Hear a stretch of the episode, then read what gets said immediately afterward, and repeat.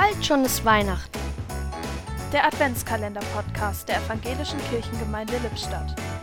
Heute mit Superintendent Manuel Schilling. Bald ist Weihnachten. Noch zehn Tage. Ist das viel oder wenig? Kommt drauf an, wie viel man noch organisieren muss. Hat man weder Geschenke noch Baum besorgt, könnte es knapp werden. Es kommt auch drauf an, wie groß die Sehnsucht ist. Als Kind kamen mir die letzten zehn Tage vor dem Fest unendlich lang vor. Ich konnte es kaum erwarten. Manche stellen sich diese Frage nicht, weil ihnen das Fest egal ist.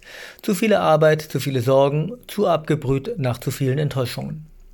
Zugegeben, diese Welt steckt voller Enttäuschungen. Advent unter Corona-Bedingungen macht nur halb so viel Spaß. Das traute Heim, während man weiß, dass an der Grenze zwischen Polen und Belarus gestrandete Flüchtlinge zu Tausenden frieren, kann man nur halb. Ich versuche es mit drei Strategien. Zum einen trotzdem Advent feiern. Kerzen anzünden, Lieder singen, Adventskalender lesen, auch ein Stollen essen. Das tut gut. Zweitens, Gutes tun. Spenden für die, denen es schlechter geht als mir.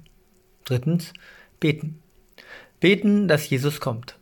In mein Herz und in die Welt. Dass ich ihn spüre und dass ich handle wie er.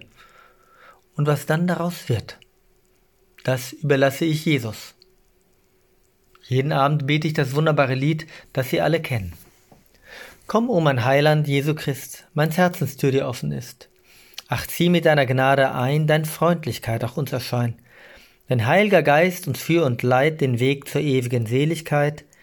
Dem Namen dein, o Herr, sei ewig Preis und Ehr.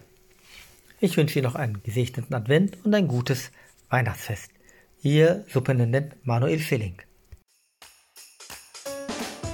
Ein Türchen öffnete heute Superintendent Manuel Schilling.